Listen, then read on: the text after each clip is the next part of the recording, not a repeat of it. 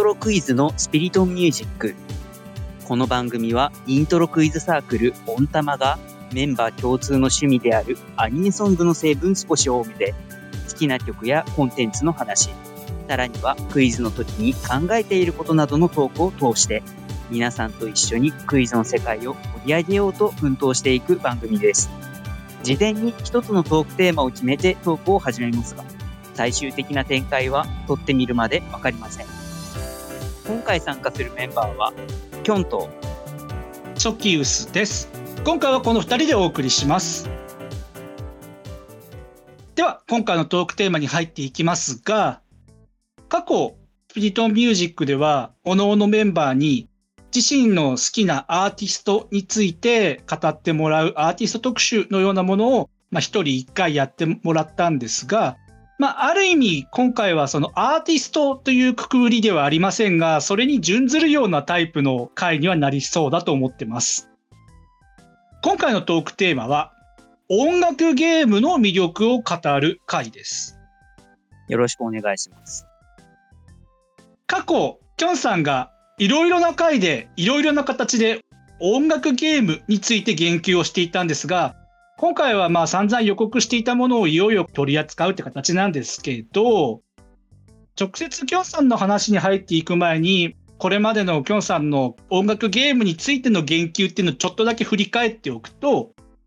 例えば、まあこれが一番わかりやすいかなと思って選んだんですけど、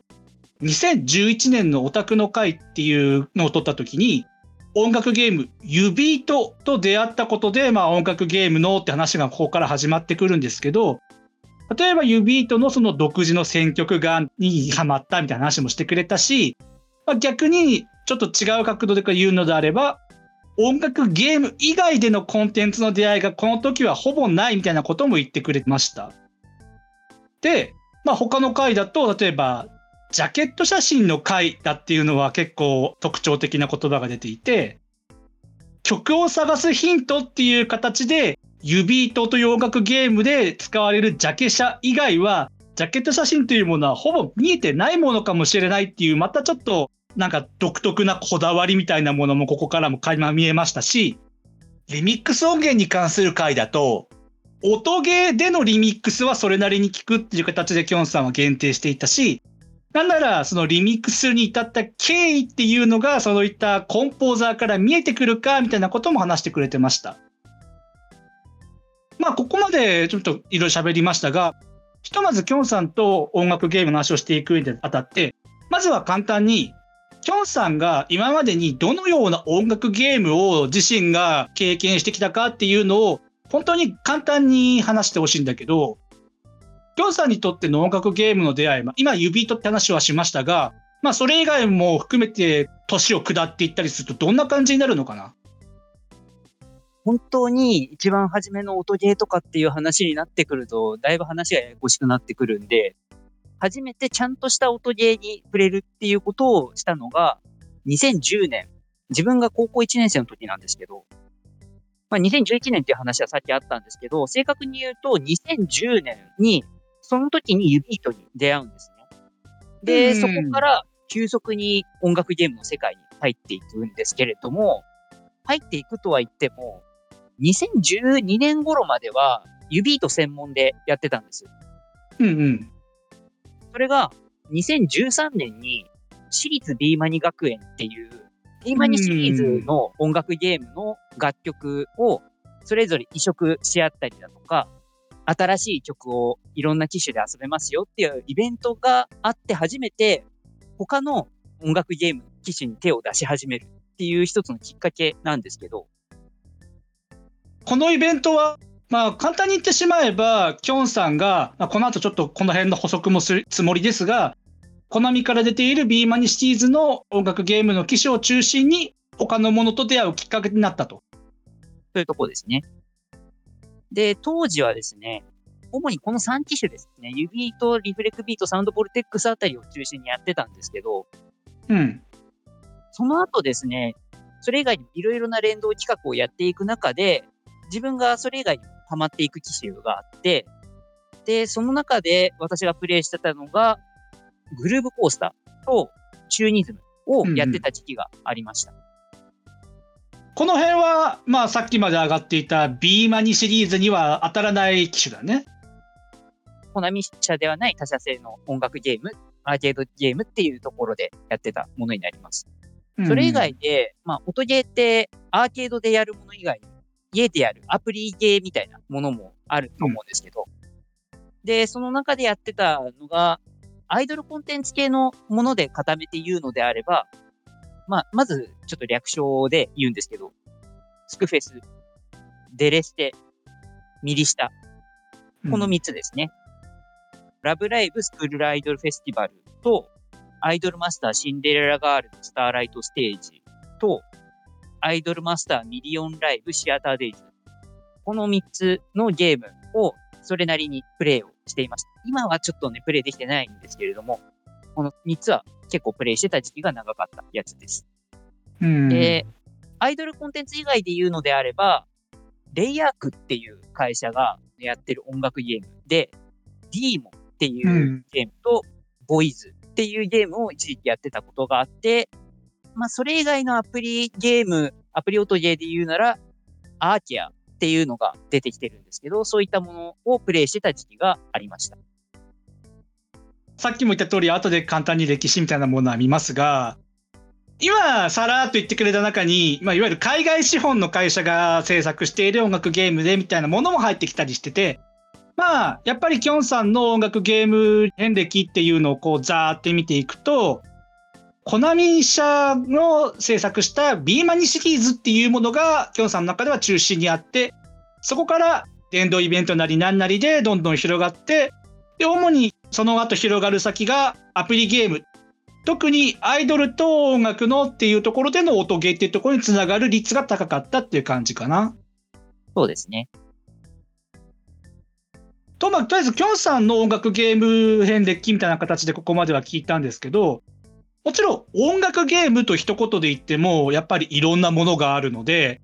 きょんさんが言ってくれたような音楽ゲーム以外のものもいろいろあるよっていうことをここでちょっと歴史的に、まあ、かなりざっくりと振り返っておいた方が、まあ、後々話にも影響出るかなと思って話をしておくんですけど、おそらく日本における音楽ゲームの需要のされ方みたいな話をするときに、やっぱ結構大きな参照点になると思われるのが、1996年のパラッパラッパーなんじゃないかなって私は思ってて。まあ、そうですね。コンシューマーでできる音楽ゲームの思想的な扱い方をされることが多い気がします。うん。もちろんこれ以前にもなくはないんですが、これがかなり世間的にも大ヒットしたので、で、そのパラッパラッパーっていうコンシューマーがあった1年後の97年にさっききょんさんが言ってくれたコナミ社製の B マニシリーズのある意味始祖となるようなビートマニアっていう音楽ゲームの機種が最初出たのが97年。で、ここからまあビートマニア 2DX みたいな形でどんどんいろんなのが続いていくんですが、ここからちょっとまた毛色が違う、さっききょんさんは挙げてなかったやつで、まあ有名どころで言うならば、2001年太鼓の達人。ちなみにきょんさん太鼓の達人ってどう？太鼓の達人はですね、昔小学生の時に実はやってるんですけど、小学生の時にやった時に何もできなくて、本当に絶望したというか、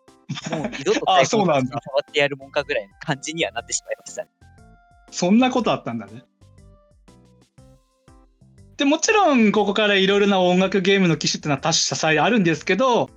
これも人気シリーズの「リズム天国」っていうシリーズの一番最初が2006年出たんですけどでこの少し後稼働年で言うと2008年にきょんさんがずっと中心で挙げてる音楽ゲーム「ユビート」っていうのがここで出てくると。はいでもちろんまあここから B マニシリーズだけでもいくらでもあるんですがちょっと違う会社のものを主にコナミ社製じゃないものを多めに言っていくのであれば例えば2012年にマイマイだったり2013年にグルーブコースターだったりっていうアーケードであるような音楽ゲームっていうとまあコナミ社製じゃないのだとこの辺が上がったりなんかしてでこの2013年頃からさっききょんさんも言ってくれたようなアプリでの音楽ゲーム特に何かしらのキャラクターコンテンツと付随してストーリーとともに音楽がゲームでできるよみたいなやつが増えてきて、それが、まあ、キョンさんも言ってくれた、ラブライブスクールアイドルフェスティバル、通称スクフェスが2013年。で、商売ロック、サンリオのやつですね。あれも2013年の稼働開始で、他にもどんどん一言で言っちゃいますけど、東京セブンシスターズが2014年だったり、通称デレステが2015年、アイドリッシュセブンもこの2015年ですね。で、他にも2017年にバンドリーガールズバンドパーティー、通称ガルパだったりとか、まあ、ちょっと時くだって2020年になると D4DJ グルーブミックス。他にもプロジェクト世界カラフルステージフィーチャリング初音ミック、通称プロセカ。だったり、他にも2021年東宝ダンマンカグラ、ダンカグなんていうのがあったりと、キャラクターコンテンツと音楽が付随するみたいなゲームの流星がどんどんアプリでみたいな話はまあ一個ありますし、なんならさっきちょろっと出てきた D もだったり、まあ他にも2012年度のサイタスだったり、基本されてくれた2017年のアーケアだったりっていったような海外資本のものも入ってきて、まあいろいろ音楽ゲームがあったり、もちろんここで今言わなかったものとしては、大きく言うのであれば、対象年齢が子供向けと比べるアイカツだったり、プリパラだったり、そういうのもある種音楽ゲームみたいなことで位置づけることはできるけれども、まあ、きょんさん、今ちょっと私が、まあ、本当にざっくりと音ゲーの日本での歴史みたいなものをざーっと今振り返ってみましたが、さっききょんさんが挙げてこなかった機種で、まあ、今挙げたものじゃなくても別にいいけども、こう、いろいろ見てたときに、ああ、これもあったななんて話せる機種ってあったりする？そうですね。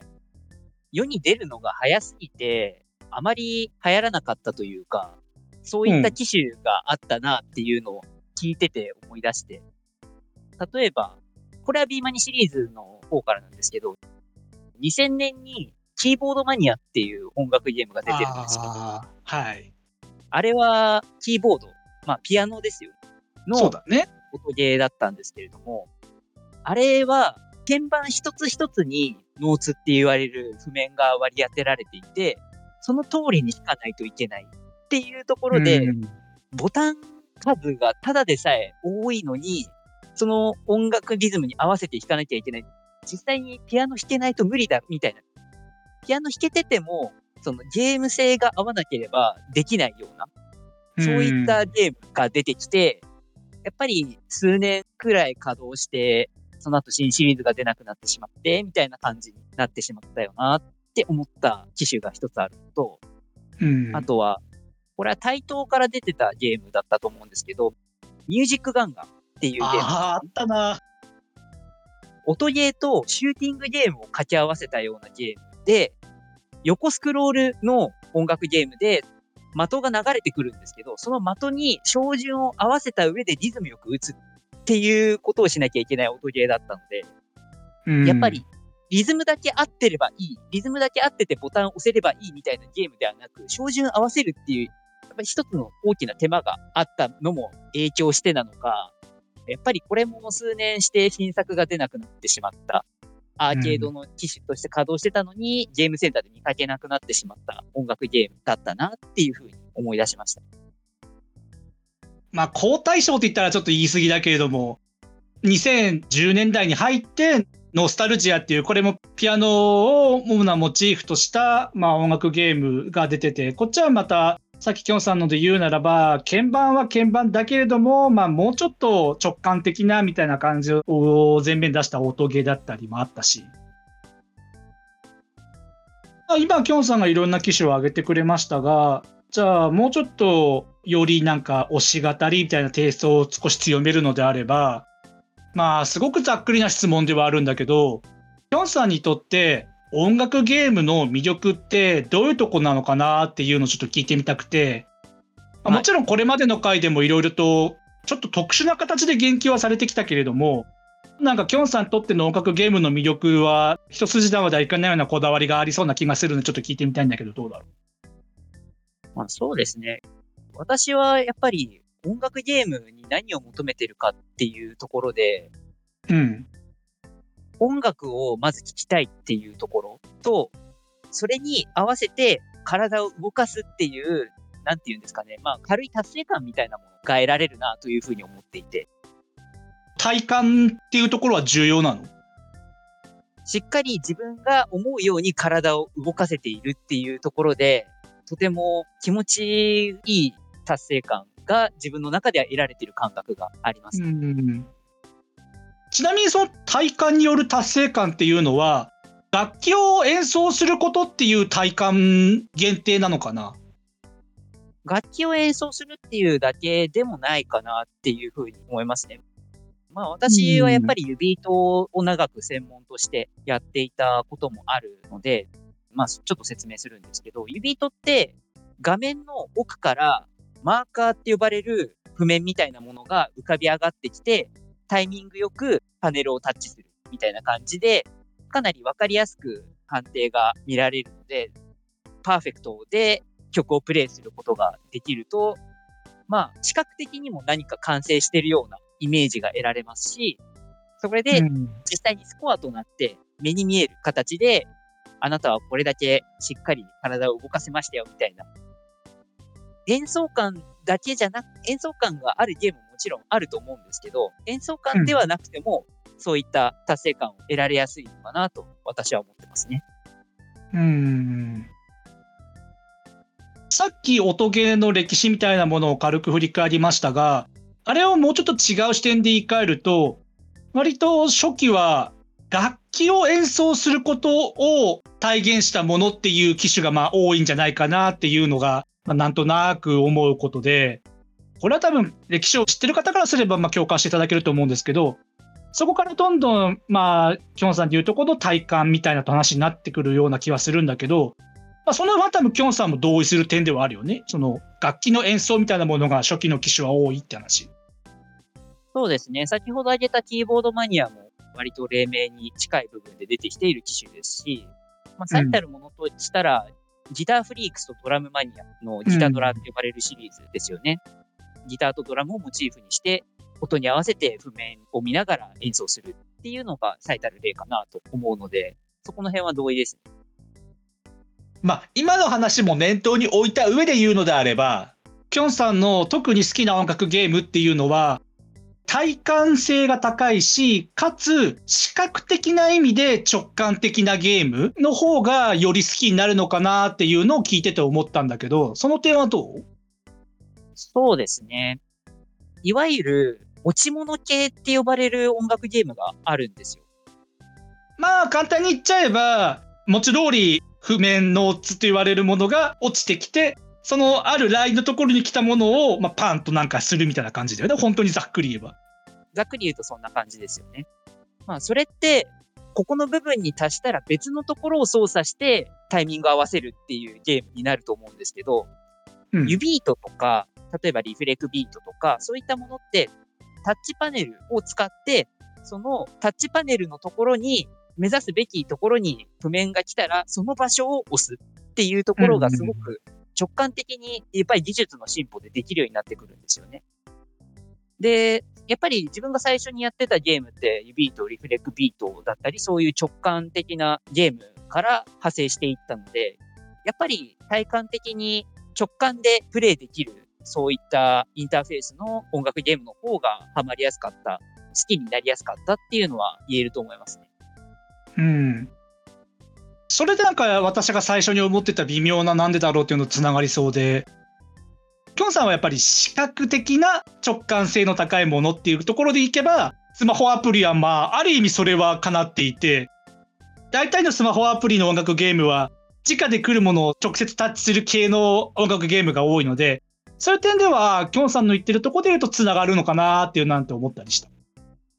そうですね。多分、そこが大きいかなと思いますね。スマホフォトゲーをやるにあたって、なんか別のところを操作しなくていい安心感っていうのは確実にあったと思います。うん。じゃあ今度は、まあこれもかなり広大な話題なんで、すごくざっくりとした話になってしまいますが、きょんさんの中で音楽ゲームいろいろある中で、こういった音楽性の曲が好きだみたいなものを、まあ、簡単に言うのであれば、どういう音楽性のものがきょんさんは好きかなまあ、そうですね。音楽性で言うのであれば、まあ以前もドラムが躍動する曲が好きだっていうふうにうんあったねあったと思うんですけど、やっぱりそういう意味ではロック系の楽曲がたくさんあるギタドラみたいな機種は好きな曲がやっぱり多いですし、うん。結構メロディーも自分の中でこれ綺麗だなって思えるようなメロディーの曲を聴くことが好きだったりはするので、そういう意味ではメロディーがわかりやすい、例えばピアノの楽曲だったりとか、まあそういう意味では先ほど挙げたノスタルジア、ピアノの音楽ゲームなので、その辺の楽曲で好きになるものが増えたなっていうところは感じています。うんうんうん。のは主に楽器の音色みたいな話が中心だったけど、音楽ジャンル的な意味での音楽性だと何かあったりする、まあ、もしくはムーブメント的なある種のくくりみたいなところでもいいけど、まあ、それは主にスマホゲーの方がちょっとそれには当てはまるかもしれないけどね。ユビートと並行してそれなりにやってた機種、ユビートに次ぐ2番手でやってた機種で、サウンドボルテックスっていう、リミックスをしていくことを主体とする音楽ゲームがあって、うん。やっぱりそういうゲームをやっていると、DTM 的な、デスクトップミュージック的な音楽、あとは EDM、エレクトリックダンスミュージック的なうん。電子音が強いような楽曲っていうのも幅広く聴いていくことになって、やっぱりサウンドボルテックスに触れるようになってから、よりそういった曲をさらに好きになっていくっていうパターンが増えていったようなに感じるので、やっぱりそこのサウンドボルテックスっていう存在によって、DTM、EDM 系の楽曲は好きになりました。まあ DTM も EDM もかなり広いものを指す用語なので、まあ、その辺は結構ざっくりとしたっていうことでしかまだ話はできないけれども、まあこれは直接リミックス音源の回の問題意識とつながる話なので、まあ合わせてそちらも聞いていただきたいんですが、その中できょんさんはリミックス音源というものをある種音ゲーというフィルターを通してでないと聞かないみたいな話もその時の回でしてたよね。はい、そうですね。まあ、この話はしすぎると直接リミックス音源の回の問題意識になっちゃうので詳しくはみたいになっちゃうんですけど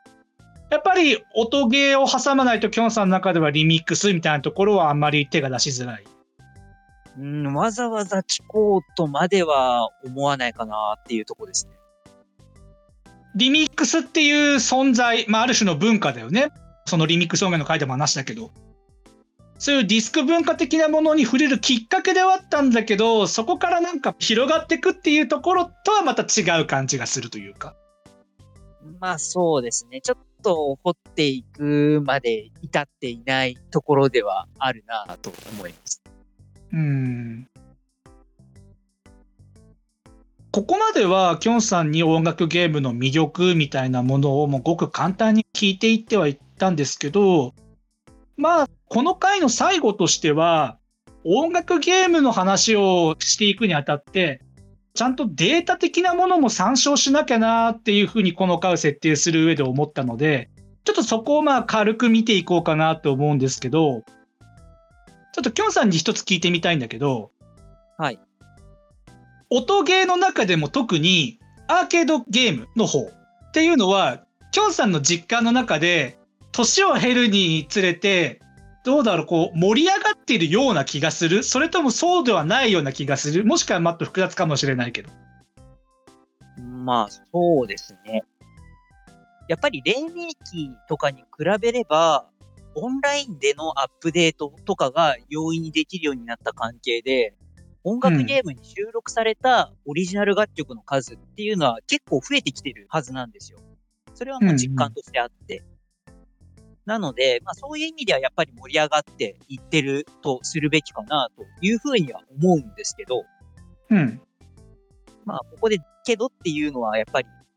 そもそも、特にアーケードですよね。音楽ゲームの業界って、社用産業だなと思っていて、うんうん。やっぱり、ゲームセンターで営業していくのに、経済的に負担が大きいからっていうことで、ゲームセンター自体がなくなったり、音楽ゲームが撤去されたりだとかっていうことが続いていて、やっぱり一極集中みたいな感じで、あるところにはあるけど、本当にないところにはないみたいな感じで、音楽ゲーム業界全体がちょっと盛り下がってるような気がしなくもないなって思ってはいるんですよね。うんすごく複雑な状況だと思うんですけど。そのきょんさんの実感としての、あるところにはあってないところにはないっていうのはなかなかまあ、キーになりそうな言葉なので一回それは置いときますが、まあただ、その、一言で社用産業かって言われるレベルなのかって言われると、実はデータ的にはちょっと微妙なところがあるって話につなげたいんですが、日本アミューズメント産業協会っていうところが発表している、その協会に所属している、まあ、ゲーム機を置くところの売上高と販売高。販売高はその機器を買う、買った額ですね、実際の。で、売上高は、これはオペレーション売上高と称されてるんですけど、それは実際にその機械を使って売り上げた額の方の話もあるんですけど、この2つを見ていくと、まあやっぱり新機種だったりバージョンアップっていうものがされていくと、それがかなり製品販売高にも売上高にも直結していて、わかりやすいところだと、2016年度のデータを見てみると、前年度から166%製品販売高が上がり、で、売上高も217億っていう、この十数年の中でも一番高い額をこの年に出せたりして、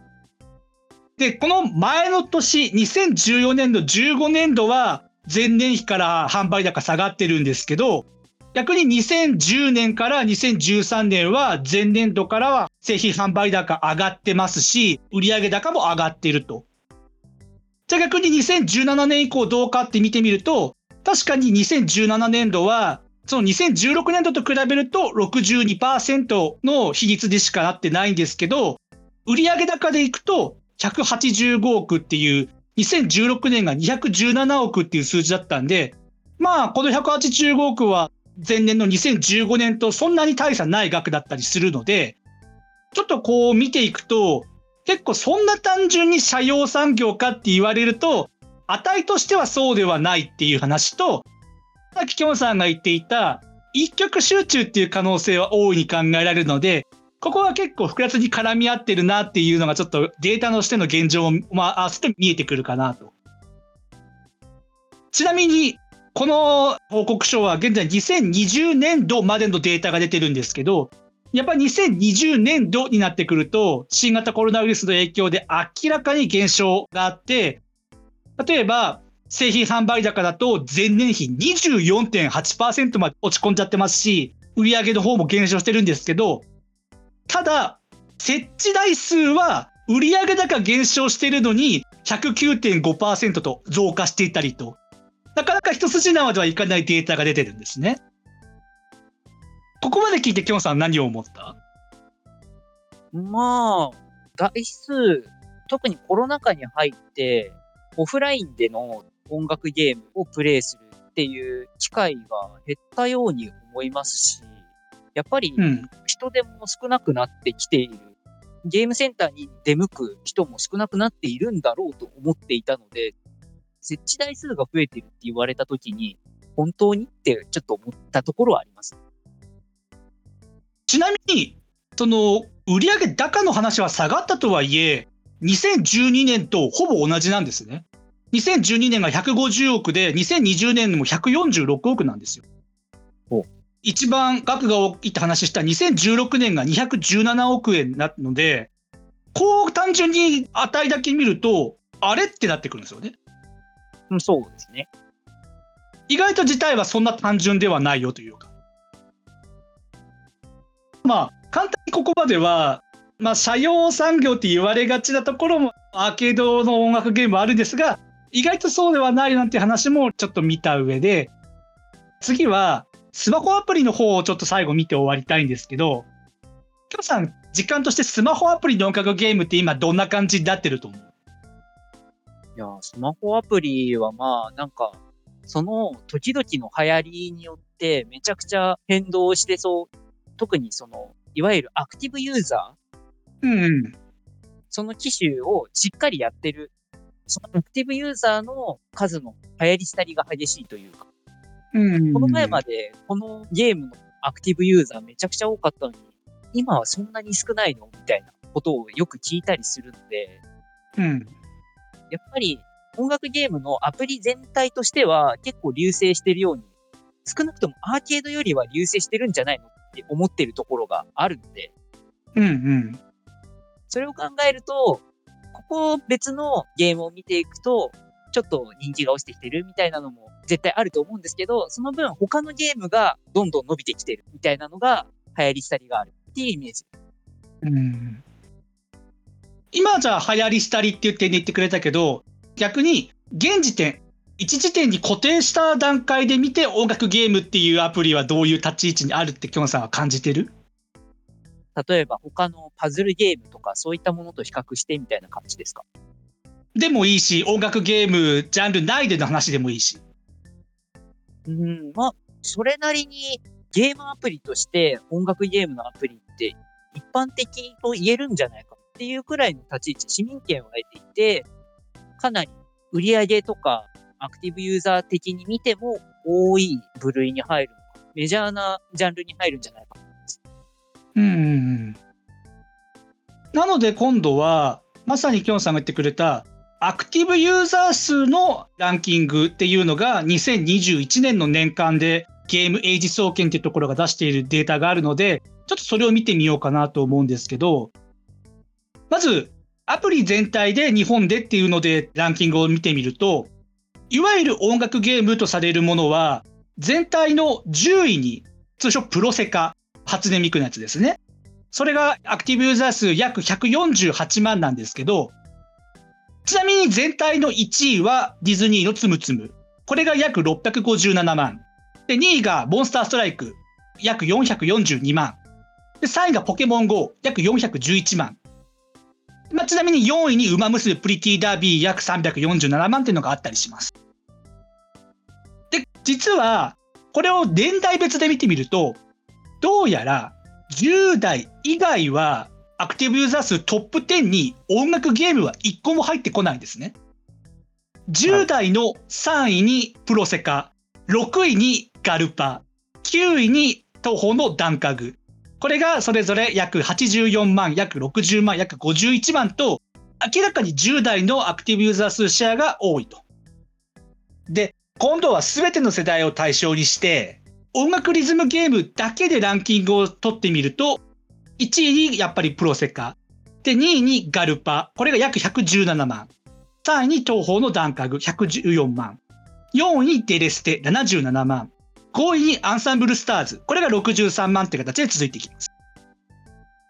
まあ、このアクティブユーザー数結構男女比みたいなところもまあまあ大事なところだったりするので、これで見ていくと例えばディズニーつむつむの男女比、男性約200万で女性440万。で逆に馬娘だと男性約284万、女性60万とかっていう、あ男女比も大事だったりするんですが、まあざっくりユーザー数だけで見るとこんな感じの傾向が出ています。これを聞いてきょんさんどう？まあ、やっぱり、大衆受けする、そのアプリっていうものの強さはあるんですけど、その中に音楽ゲームジャンル、いいとこに食い込めてるんじゃないかなっていうふうに、個人的には思いますけど、ああ、これは食い込めてるって感じなんだ、きょんさん的には。多分今来てるのはプロセカだと思っていたので、そのプロセカがまあうん10位以内にちゃんと入ってるっていうところを考えると、やっぱり、まあまあそれなりの知名度と市民権は得ているように私は感じましたね。ただ先ほどもまあ年代別の話がありましたけど、確かに30代、40代の方にそういう音楽ゲームのアクティブユーザー層っていうのはすごく少ないっていうのは、まあ確かに言われてみればそうだっていうのもあるので、まあこれからその10代の子たちが成長して20代、30代になっていった時に音楽ゲームアプリっていうものがそれなりの立ち位置に入ってくるんじゃないかなと、そういう展望はあります。これは今後のデータと比較しなきゃわからないことなので、そんなに大層なことは言えませんが、ただ、スマホの音楽ゲームアプリだけに限って言うのであれば、スクフェスが2013年にあって、それのユーザー数ランキングが、まあ、一応載ってはいるんですが、元データには、ただ、ここの上位には入ってこない値にはなっていると。そういうのを考えてみると、一概に世代が上がっていけばどうこうって言えるのかっていうのはまた微妙なところではあったりするんだけど。どうだろう？一応聞いとこう、最後に。まあ、やっぱり、先ほど自分が言ったように、なんか音楽ゲームって流行り廃りが大きいイメージがあって、うん。デレステも結構いろんなバージョンアップとかで新しい試みとかを試しているっていう話は人づてながら聞いているんですけど、まあ、そういったことをしながらも、やっぱり最後まで生き残るコンテンツで居続ける大変さっていうのもある気がしていて、かつ、その、多分音楽ゲームっていろいろな思考の凝らし方まだたくさん道が残っていて、またプロセカに変わるような新たな爆発的に伸びるようなゲームもきっと出てくるっていうふうに思っているので、そこに関してはあんまり懸念がないというか、きっと今後も音楽ゲームというアプリのジャンルとしては、独自の立ち位置で市民権を得ていけるんじゃないかなというふうに思ってます。アプリっていう形で見るのであれば、まあ、ここ10年くらいの歴史で、で、それで、まあ、さっき言ったプロセカなんていうのは2020年配信スタートなので、まあ、1年、2年ぐらいのやつなので、また今後どうなってくるかもわからないって意味では、まあ、流行り廃りっていう、さっききょんさんが言ってくれたこと率もつながるかもしれないし、まだこの辺は何か断定的に、まあ、もちろん区切って区切ってで言えば、それなりの結論は出せるんですが、まあ、今後どうなっていくかっていうところは、まだちょっとそこはちゃんと注意深く見ないとわからないところなので、それではあんまりここでは言及しませんし。というわけで今回は、音楽ゲームの魅力っていうところを、まあ、それが一番このメンバーの中では好きであるきょんさんの遍歴からスタートして、できる限りそれだけじゃなくて、歴史だったりとかデータだったりとかっていうのも踏まえながら、まあ、いろんな角度から音楽ゲームっていうものの、まあ、現状とか魅力っていうものを、まあ、本当にざっくりと簡単に映し出す回にはなったんじゃないかなと我々なりの結論としてとりあえずこの回は終わりにしようかなと思います。では、いつものコーナーに参りましょう。この番組では毎回最後に1分以内で今紹介したい1曲を持ち回りで語ってもらっています。本日は私、キョンで行かせていただきます。では、準備はいいですか？この熱の高さのまま喋りきれるかはわかりませんが、話していきたいと思います。では、行きます。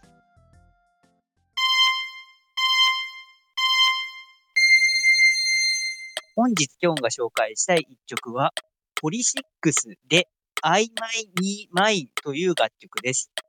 この楽曲は2005年に Now is the Time というアルバムに収録されたリード曲となっておりまして、世間一般的には、ストロングマシン2号というダンサーの方が、ランドセルを背負って目隠ししながら踊るミュージックビデオ。これを検索してみていただければ、ああ、これかってなる方もいらっしゃるかもしれないです。ニコニコ動画で、ビートマニア 2DX のランカーであるドルチェさんという方が、この楽曲を指糸でプレイしてみたっていう動画があって、そこで指糸の存在を知るんですね。で、実際に自分が指糸で初めて選曲したのがこの I My Me Mine という楽曲。で、私はこの楽曲をアンプしてフルコンするまで、できるまでやり込んでプレイをしておりました。癖になる一曲ですので、ミュージックビデオも合わせてぜひ聴いてみてください。ということで、ちょっと指糸絡みで一曲紹介させていただきました。ポリシックスっていうアーティスト名を聞いたときに、お、それで来たかって一瞬思って、で、曲名聞いて、ああ、そういえばって思って。そういえばですよね。なので、まあ、この楽器のことを知ってる方であれば、ポリシックスって聞いた瞬間、今回、キョンさんのことだから音楽ゲームにつながるんだろうなと思ったけど、あれつながるのかな？多分思われると思うんですよ。多分、I My Me Mine という楽曲を知ってる方でも、指糸に入ってたっていうのは知らないみたいな方絶対いらっしゃると思うんですよね。うん、結構いろんな版権曲って呼ばれるオリジナルじゃない曲とかもたくさん遊ぶきっかけになったりするのが指糸のいいところだなと私は思っているので、そこから一曲って感じですね、うん。なるほど。というわけで今回は指糸にも収録されていた版権曲からポリシックスの楽曲を紹介してもらいました。ではエンディングです。この番組は水曜日と土曜日の夜7時で新しいエピソードを YouTube、Spotify、Apple Podcast、Google Podcast で配信しています。概要欄にはその回で話題に上がった曲の中で Spotify で解禁しているものをまとめたリストへのリンクを貼っています。そして各種ポッドキャスト媒体ではその回に関する簡単な振り返りや参考にした資料などを掲載しています。また YouTube や Twitter でのハッシュタグスピリットミュージックなどで皆様のコメントをお待ちしています。最後にもしこの番組が面白いなと思ってくださいましたら YouTube のチャンネル登録や高評価ボタン、Twitter のフォロー、サブスクリプション登録などしていただけると幸いです。それではまた次回お会いいたしましょう。